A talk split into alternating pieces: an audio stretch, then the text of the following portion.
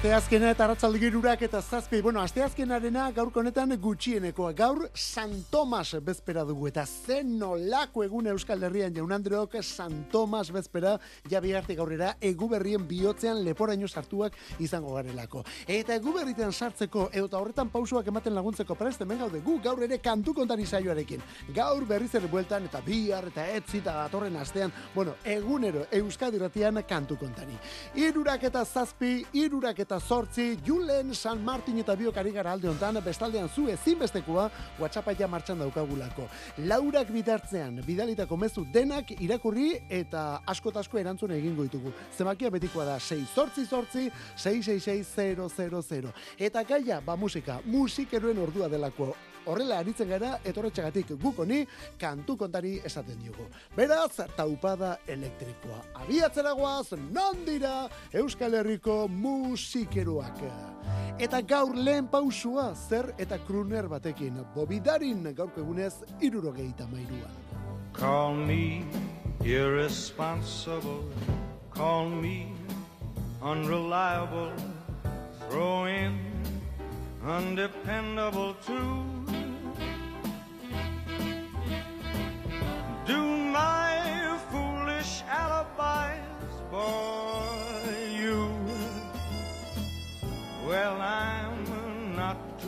too clever, I just adore you.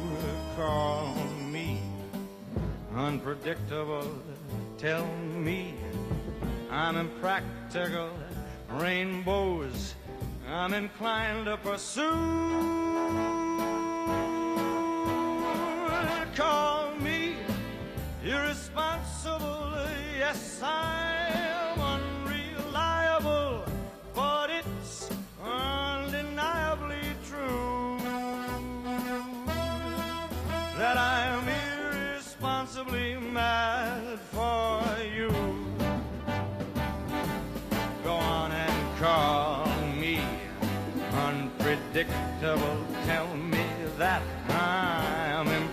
impractical.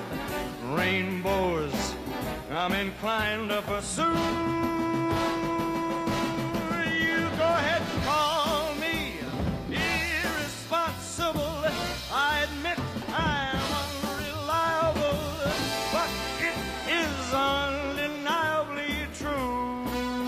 Gaurko egunez duela berrogeita mar urte ezen duzen Bobby Darin, abeslari, musikari, aktore, politikari ere bai, eta telebista gizona. Berrogeita marreko eta irurogeiko amarkadetako izarrik distiratxunetako bat izan zen estatu batuetan.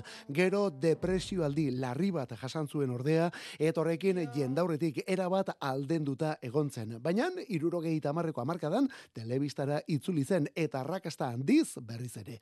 Hala ere, osasun kaiskarra, osasun kaskarrak irurogeita amairuan eraman zuen. Eta gaurko egunez, duela berrogeita mar urte orduan, duela berrogeita mar urte. Berak ugeita amazazpi zituenean. Kontuz, abesti hau ez da Bobby Darinena. Oh, the shark, babe, has such teeth, dear, and it shows them pearly white. Just a jackknife has old Maggie Heath, babe, and it keeps it uh, out of sight. You know when that shark bites with its teeth, babe, scarlet billows start to spread. Fancy gloves, though, wears old Maggie Heath, babe. So there's never, never a trace of red. Now on the sidewalk, uh-huh, ooh, Sunday morning, uh-huh, lies a body just oozing life. And someone sneaking round the corner. Could that someone be Mac the knife? Uh, There's a tugboat uh, down by the river, don't you know? Where a cement bag just drooping on down. Oh, that cement is just, it's there for the weight to dare. Five will get you ten old Mackies back in town. Not to hear about Louis Miller. He disappeared, babe. Ba ez, hau ez da Bobby Darinen abestia, eta tira mila bersio izan arren, hau da moldaketarik arrakastatxuena Bobby Darin jaunak egina. Darinek berrogeite meretzian gixonetan moldatu zuelako Mac the Knife izeneko kantua. Historiako piezarik moldatuenetako bat izan arren, zurea, zer eta ospetsuena izateak horrek ere izango du meriturik, ez? Bobby Darinek hori berrogeite meretzian lortu zuen orduan honekin ospetsuena, eta gerora etorri diren beste pilo baten oinarriak jarritakoa ere bai. Bobby Darin oso gaztetxo zela hasi zen musika munduan sartzen. Berrogeita marreko amarkadaren bukaera aldera, arrakasta handia lortu zuen, eta horrek zine mundura ere eraman zuen, eta politikara ere bai.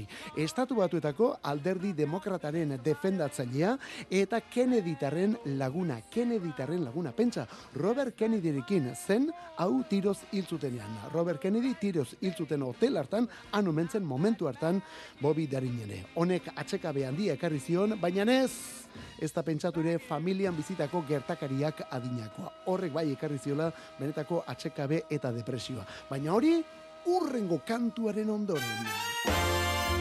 Beste hau delako Bobby Darinen abestirik ezagunena. Hau ere bersioa, Beyond the Sea izenekoa, guk gaur hemen beste bersio batean jarriko baldin badugu ere. Moldatzailea John Tesh telebista gizona. Somewhere beyond the sea, somewhere waiting for me. My lover stands on golden sands and watches the ships that go sailing. Somewhere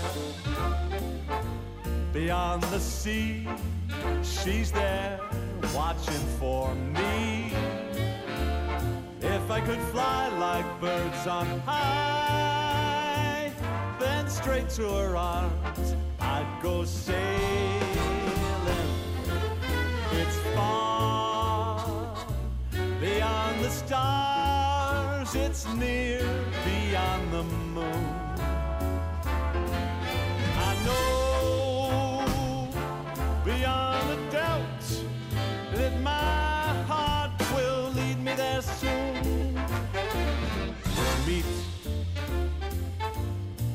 Beyond the shore. We'll kiss just as before. Happy to be beyond the sea. And never again I'll go sailing.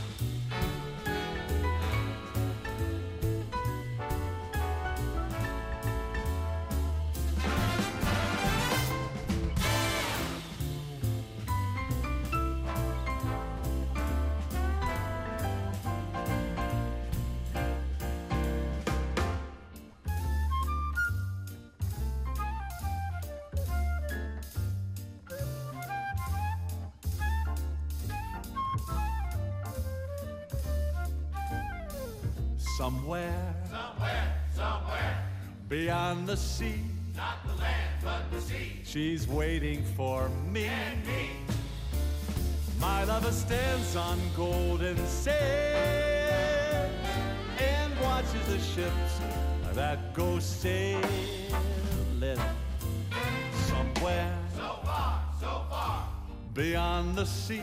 Better not take a car. She's watching for me. If I could fly like birds on high, then straight to her arms John Tesh edo Johnny Tesh jauna estatu batuetako telebista gizona eta jazz kantari eta piano jotzaile ere bai bere taldeak lagunduta Bobby Darinek benetan ospetsu egin zuen Beyond the Sea kantua moldatzen. Pieza ikeragarria da eta versionetan, bueno, jazz esanik ez, eh? Eta ze gauza Bobby Darin abeslari izateaz gaine kantugile bikaina ere bazen, kantugile bikaina ere bai, baina bere piezarik ezagunenak beste batzuen bersioak dira. Hau batetik eta Mac the Knife aurretik entzun duguna ere bai. Gaurk egunez, irurogeita amairuko abenduaren ogeian zendu zen bobidarin ogeita amazazpi urte zituen. Eta lehen esan dugun depresio kontu horiek, bueno, zen olako historioa. Amonak hasi zuen bobidarin. Bere amonak hasi zuen bobidarin. Eta berak jakin gabe. Urteetan bere ama zela uste izan zuena, Ba, hori, amona baitzuen eta bobi darinek arrebatzat zuena berriz bere benetako ama ulertzen duzu, ezta? Amonak hasi zuen, berak uste zuen bere ama zela, baina ez bere amona zen eta berak arrebatzat zuena zer eta bere benetako ama. Hori argitu zioten egunean, bueno, ba sekulako depresio aldia etorri omentzitzaion mutiloni eta estatu batuetako izarra era bat desagertuten urtetan egontzen eskutatuta jendaurretik. Gaurko egunez zendu zen berak hogeita amazazpi urte zituenean. Bobby Darine. Eta eriotza kontuekin hasi garenez... Tu veux sortir sans moi Quel mal y a-t-il à ça? Je ferai tout simplement comme toi. Je n'aime pas beaucoup les boîtes de nuit, je n'aime pas tellement boire du whisky. Mais comme toi, j'ai quelques amis que je vois aussi. Je n'aime pas passer le temps bêtement, mais puisque tu dois être absent, quel mal y a-t-il à ça? Je ferai comme toi.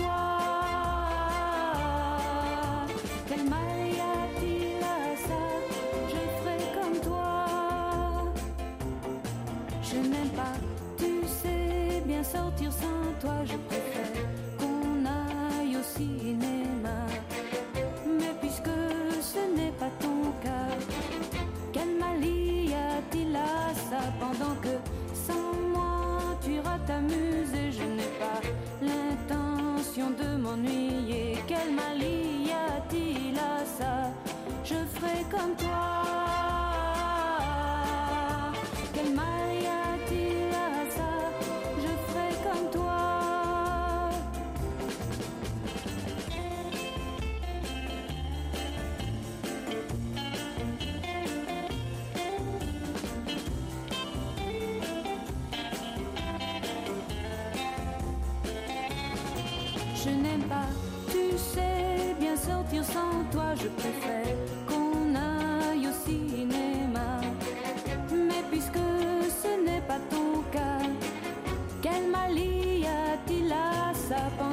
Frantzian politika mundua erabat iraulita dabil azken egun eta aste hauetan, eh? Bueno, kasik Espainian eta Europa osoan bezala, baina tira Frantzian ere bai. Baina Macron presidenteak hainbat frente ditu irekita azken egun hauetan. Eta horietako bat François Hardy artista handiaren eskutik. Izan ere, Macron berak 2000 eta hogeite iruko udarako eutanasia legia ja bideratua izango zuela iragarri zuen. 2000 eta hogeite iruko udararako ja esan zuen bideratua izango zuela eutanasia legia. Frantzian oraindik ere eutanasiarik ez da onartu, gizartearen gehiengoak babesten du, baina oraindik ere ez da horren inguruko legerik. Eta orain promesa hori ez dela bete ikusita, hainbat elkartek eta artistek gai honi buruz, ba, bueno, ba, erabakiren bat edo zerbait ja isteko ordua iritsi dela eskatu diote errepublikako presidenteari. Horietako bat François Hardy, kantari aktore eta ikonoa.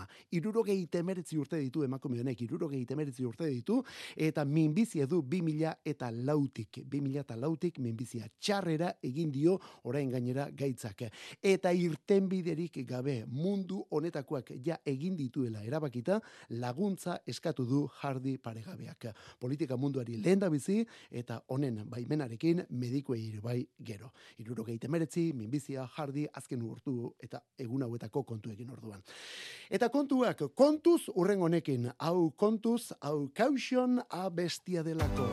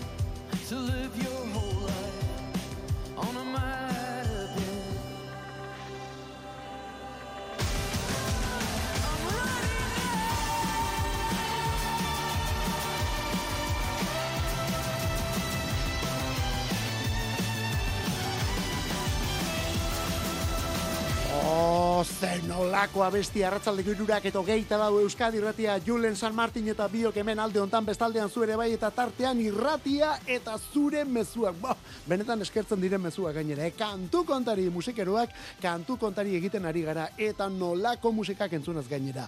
Kausion kontuz hori da honen izena 2000 eta hogeian The Killers Nevadatik, estatu batuetatik, Imploding the Mirage diskoko abestia da eta honelakoak zenbat ote ditu, honelako zenbat abesti ote ditu Brandon Flowersen laukoteak.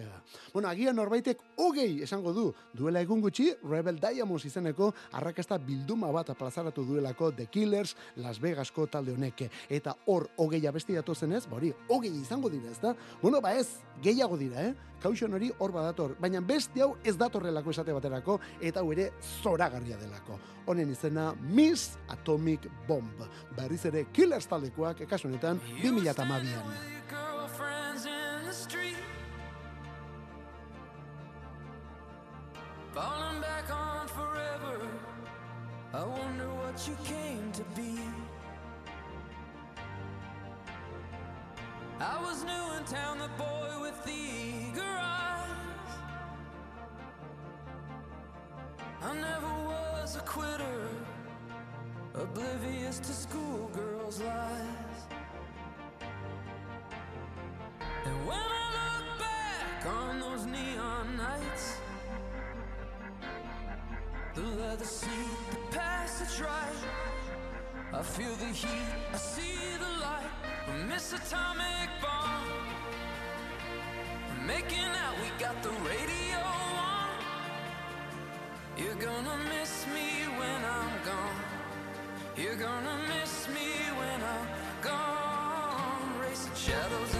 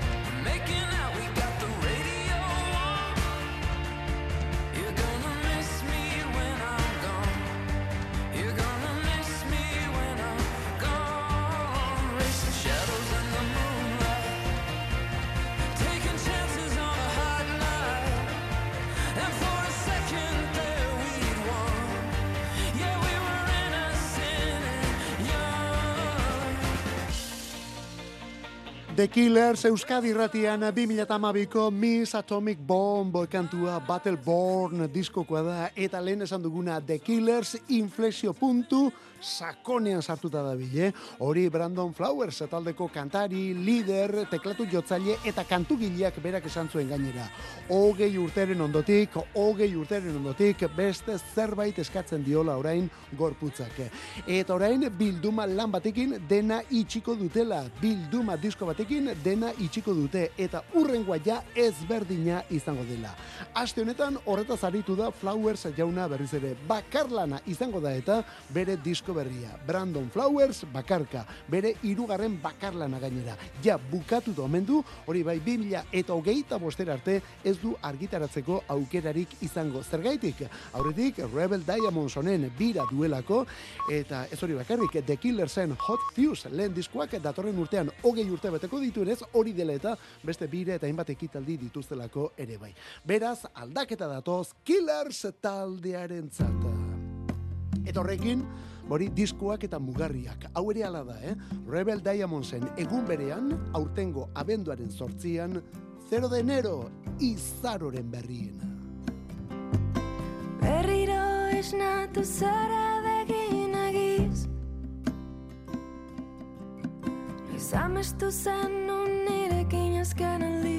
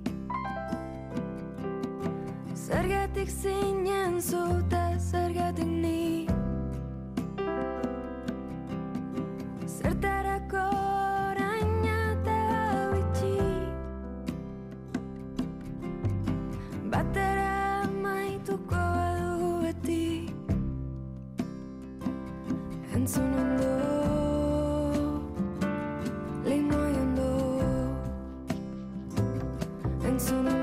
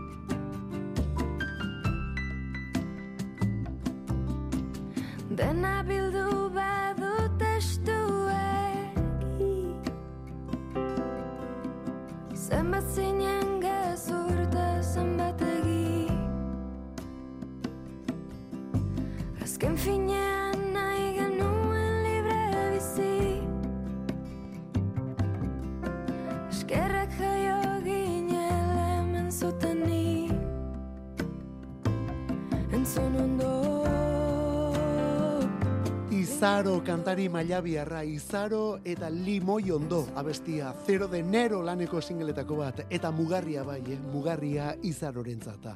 Arrakastak baduelako hori, ustekabeko arrakastak alako astindua ematen dio artistari, askotan gero hortik ernetzea kosta egiten dela.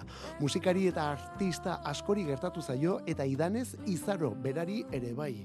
Eta amets, eta era berean amets gaizto horretatik esnatzieko, erabili du orain berak 0 de enero lan berria. 0 de enero lan berria, esan bezala, justu, ba, bueno, horretan laguntzeko, hortik ateratzen laguntzeko. Aldapan gora doazen eta aldapan behera datozen abestia komendatoz bertan. Horietako bat, limoi ondo izeneko hau, limoi ondo, aurreko zauriak hemen, eh? Eta 2000 eta hogeita lauarekin batera, kontzertuak lehen lehen da bizikoak Bilboko Euskaldunan, urtarrilaren bian, eta hurrengo bi egunak Donostiako kursalekuak. Eta zergaitik ez, Afrikar Gana eta Amerikar jatorria duen musikari bat. Amarae, hori da bere izena, Amarae. Kantua berriz, Koestar, berri berria, kantu kontari.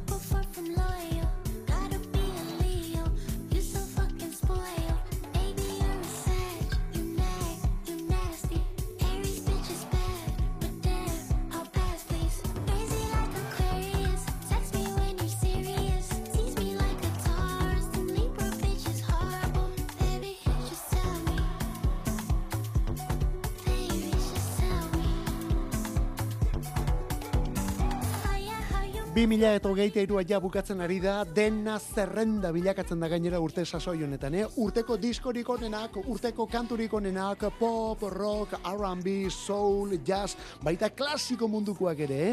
Klasikoa delako zaku zabal horretan sartzen diren garai eta korronte denak ere, zerrendetara eramaten direlako sasoi honetan. Barrokoko onena, musika garaikideak eman duen onena, romantikoak ez dakiz zer, bueno bat, dena zerrendetan. Eta nazioarteko zerrendarik importantenetan, azken urte hauetan beren burua ezagutara eman duten emakume batzuk ere topatu ditugu. Betiko ez gain, orain lehen pausoetan diren artista batzuk alegia. Amarae da horietako bat, Amarae izeneko kantari hau. Ganar jatorria duen Amerikarra bera. Bi album ditu, berriena aurtengo ekaineko Fountain Baby izenekoa, eta diskori, onako disko hau zerrenda denetan ikusiko duzu gainera, zerrenda guztietan. Amarae bera, Amarae, horrela idazten da, A-M-A-A, R-A-E. Hor, A bikoitza dago tartean orduan. Amarae, esango duguna. Amarae, bere abesti berrietako batekin, honen izenburua Koestar. Eta zergaitik ez, berarekin batera, Sisa ere bai, Sisa Misuriko abeslaria. Eta emakume honen soul eta R&B guztia. Seems to take a step out.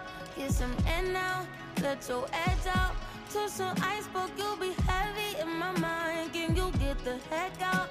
I need rest now, got me bummed out. You so, you so, you, baby, baby, baby. I've been on my empty mind, shit. I should've kept from losing the rest of me. I worry that I wasted the best of me. Oh, yeah, baby, you don't care. So now I'm trying to be a nuisance, it's just urgent.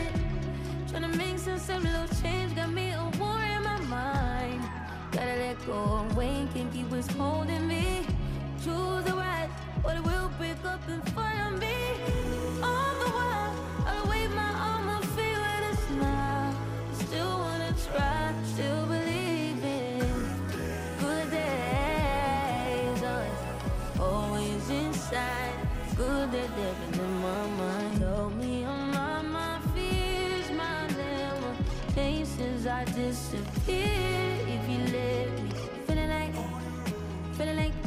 Jericho, feeling like Joe when he lost his shit. Gotta hold my own, my cross to bear a long night. Ooh, way to dip, way to kill the mood.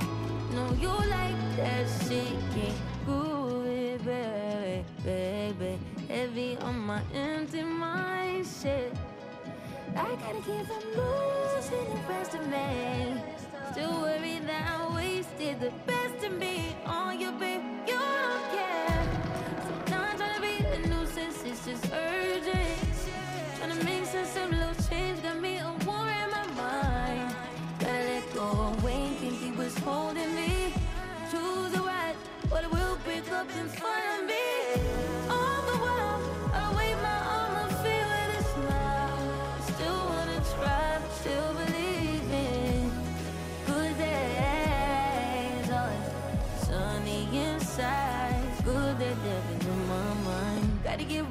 Trying to free my mind before the end of the world. I don't miss no ex, I don't miss no text. They choose not to respond. I don't regret, just pretend shit never happened. Half of us laying waste to our youth is in the present.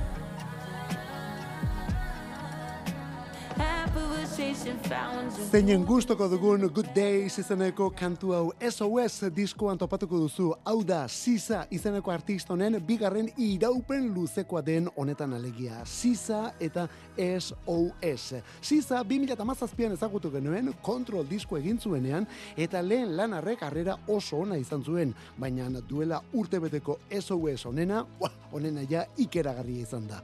Bai, izan ere 2000 eta hogeita bikoa da SOS diskoa. Ze gertatzen da oso oso berantiarra izan zela. Oso berantiarra. Kasi kasi abenduan eman zuen argitara eta. Hori dela eta 2000 eta hogeita iruko zerrendetan sartu dute. Eta ia zerrenda guztietan. Urteko diskorik onenen zerrenda importanteenak begiratzen baldin badituzu, beti ageri delako Sizaren SOS diskoa. Eta esate baterako Pitchfork handiak lehen postuan jarri du gainera. Beraientzat urteko gailurra da. Good days, hori, egun onak izango dira. Egunak bakarrik ez, urtea edo urteak ere bai kasu honetan. Eta zerrenda horietan falta ezten irugarrena. Kasu honetan iruko baten eskutik gainera. Boy Genius. Black hole opened in the kitchen.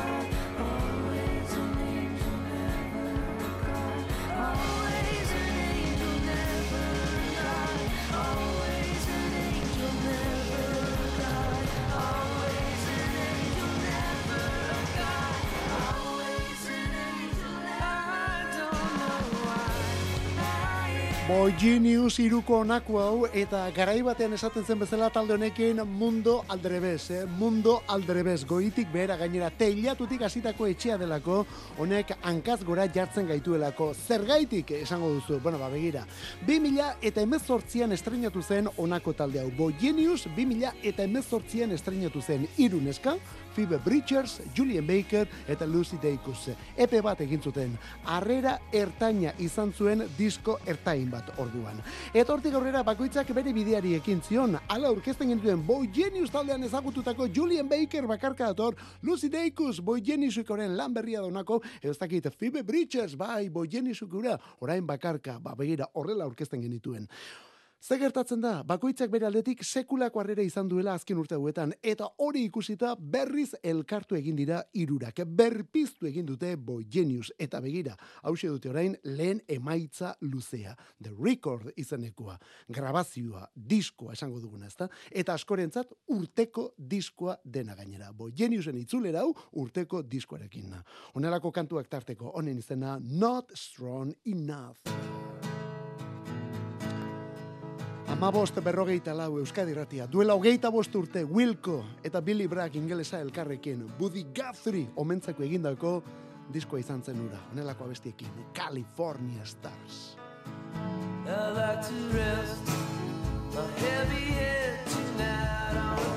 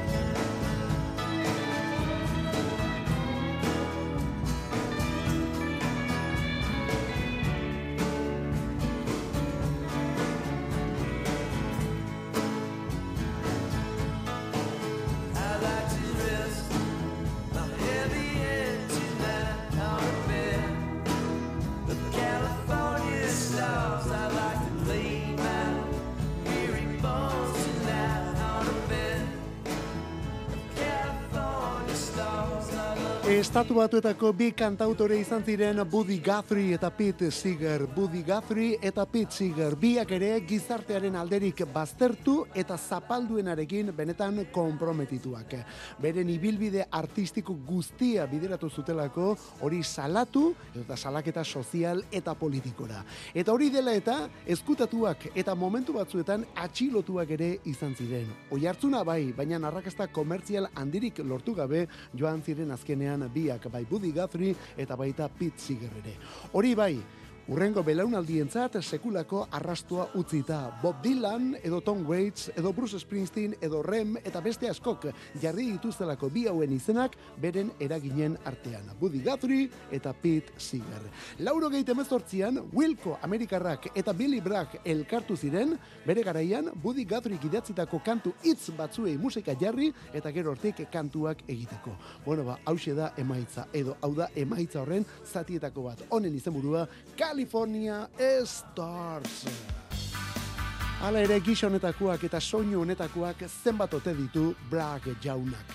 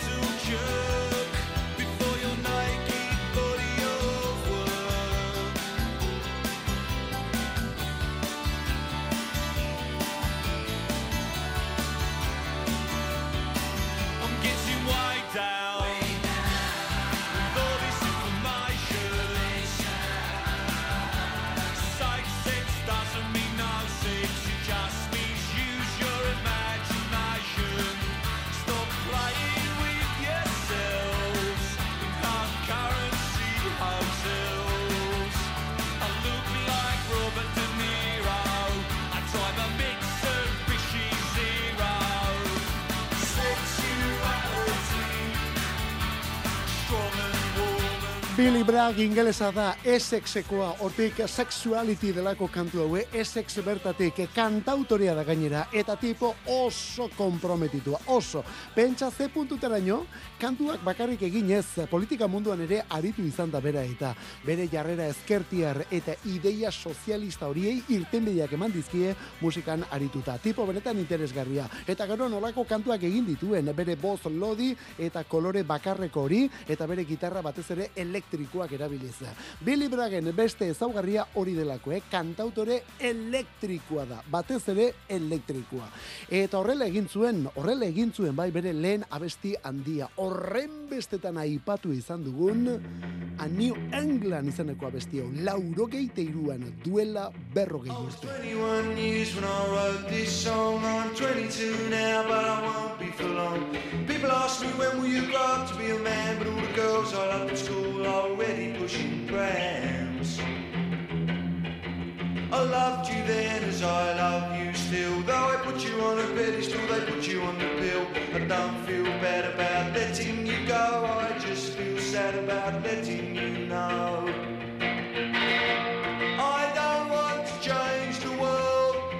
New England abestia lauro geite iruan duela berro gehi urte. Etorrela egin ditu handik aurrerako guztiak ere. Tipoak gaur iruro gehieta zei urte bete ditu. Iruro gehieta zei urte Billy Braggek. Bitxikeria modura zera esan behar da. Lehen rem aipatu dugunez, rem taldeak lauro gehieta maikan out of time eta lauro gehieta amabian automatic for the people diskoak egin zituenean, hau da bere albunik arrakastatsuenak plazaratu zituenean, diskoriek bultzatzeko ez zuela inongo aurkezpen birarik egin. Ez, ez, ez, diskorik arrakastatsuenak eta birarik ez. Urtetan egontzelako orduan, rem laukoteak kontzerturik eman gabe. Eta ez arazorik zutelako, ez ez, horrela erabaki zutelako. Bueno, izen hori erabili gabe behintzat ez zuten kontzerturik eman. Ze kontzertuak eskutikoak izan arren, eman eman zituzten. Bingo Hand Job, izeneko talde akustiko bat asmatu zuten horretarako. Eta taberna eta areto txikietan jotzen ibili ziren rem taldekuak. Baina kontuz, Bingo Hand Job hori boskotea zelako. Remeko laurak batetik, eta hauekin batera bosgarrena, Billy Bragg. Gaur irurogeita sei urte bete dituena. Eta remekin Georgian sartu gara, estatu batuetako Georgia estatuan. Bueno, ba, handik ateragabe, Otis Redding jaunaren, Otis Redding sauleroaren, alderik rockeroen beste talde honen eskutik. Hau da The Black Crowes.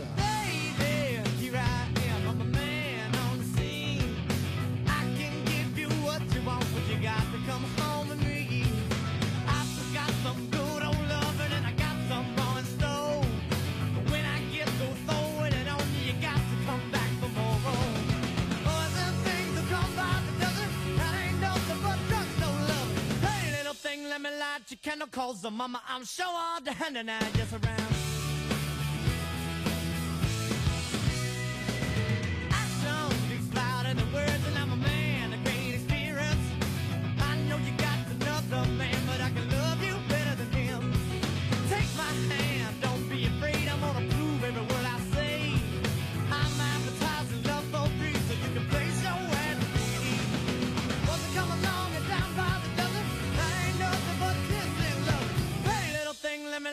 Me light your candle, cause the mama, I'm sure all the hand and I just around.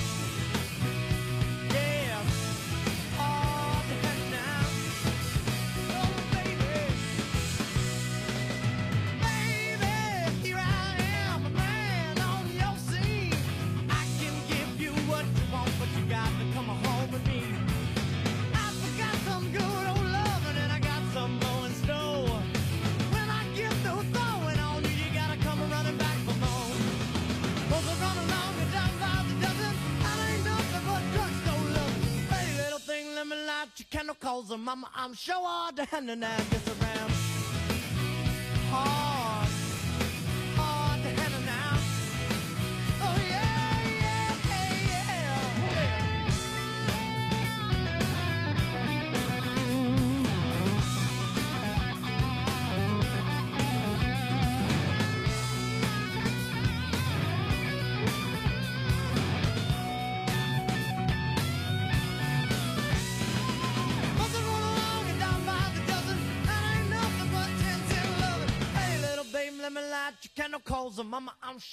Soul musikak hiru aita baditu, gutxienez hiru aita baditu, eh? Sam Cooke, James Brown eta Otis Redding. Azken horren klasikoetako bada Hard to Handle izeneko kantu hau. Bai, Otis Reddingena da Hard to Handle. Irurogeita zortzikoa hori bai, guk hemen, mila beratzi eta laurogeita marreko bertsioan entzun dugu. Eta The Black Crows, Georgiarrek moldatua gainera. Estatu batuetan, Georgia estatua egualdean dagoelako. Eta handik etorri den rock guztiak izan duelako egoaize ukitu hori, eh? Sustraiekiko lotura eta guzti. Baita The Black Crowsen kasuan ere. Lauro gehieta amarreko banda bada, kasu honetan aurkezten ari garena, lauro gehieta amarreko banda bat, baina iruro gehieta amarreko soinu eta estetikara jotzen duen talde zabala. Allman Brothers berpiztu izan bagenitu bezala gutxi gara bera. Eta egundoko disko batekin estrenatu ziren, lauro gehieta amarrean bertan, egundoko disko batekin, Shake Your Money Maker lana. Shake Your Money Maker. Disko horretakoa da Hard to Handleen bersio. Aurten berriz eman dute gainera argitara garai hortako zuzeneko bat gehituta. Non Rolling Stones eta Velvet Undergrounden klasiko pale bat ere sartu dituzten. Bueno, bori, The Black Crowes taldea, Robinson anaien banda, Robinson anaien taldea, eta horietatik bat, Chris Robinson taldeko abeslari, eta liderra gaur bertan, berrogeita amazazpi urte bete dituena. Ua. Hori estatu batuetan, Europan ere bada egualderik, Euskal Herria esate baterako, eta Euskal Herrian ere egiten da, sustraidun rock musika. Enak doa zirristaka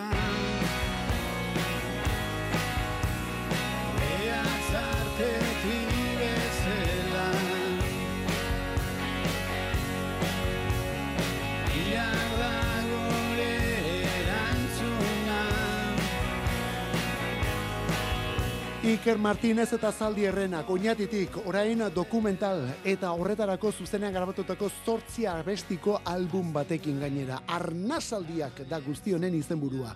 Arnasaldiak. Primeran plataforman estrenatuko da abenduaren hogeita bederatzean. Baina horren aurretik bi kontzertu, bueno, lehena Durangoko azokan eman zuten. Eta bigarrena datorren aste artean, hau da, hilaren hogeita zeian eskainiko dute oinatiko zine aretoan. Iker Martínez de Zuazo, zer esan mutil honen gainean, nerabe bat zenetik, latzen taldeko gitarra solista, latzen taldeko gitarra solista. Gero Potenkin, Keia eta inbatetan ibilitakoa. Eta zaldi errenak, zaldi errenak ekin batera ari da bere egitasmo benetan personal honetan. Hau du abestietako bat bere lan berriak, ostoak izenekoa, kaki arkarazoke grabatuta, zuzenean estudioan, onelako doinuekin, eta dokumentala ere bai. Abenduaren hogeita bederatzitik aurrera, primeran plataforman izango dugun dokumentala. Uh, arratzaldeko laurak hemen ditugu. Hemen Iker Martínez ikez, baina hemen beste musikari bata. Julen San Martin eta musikero bat, Josein Etxeberria. Biok aritu gara. Gaurkoz bagoaz, bihar bueltan etortzeko ondo izan, bihar arte zeuritxuran ibili.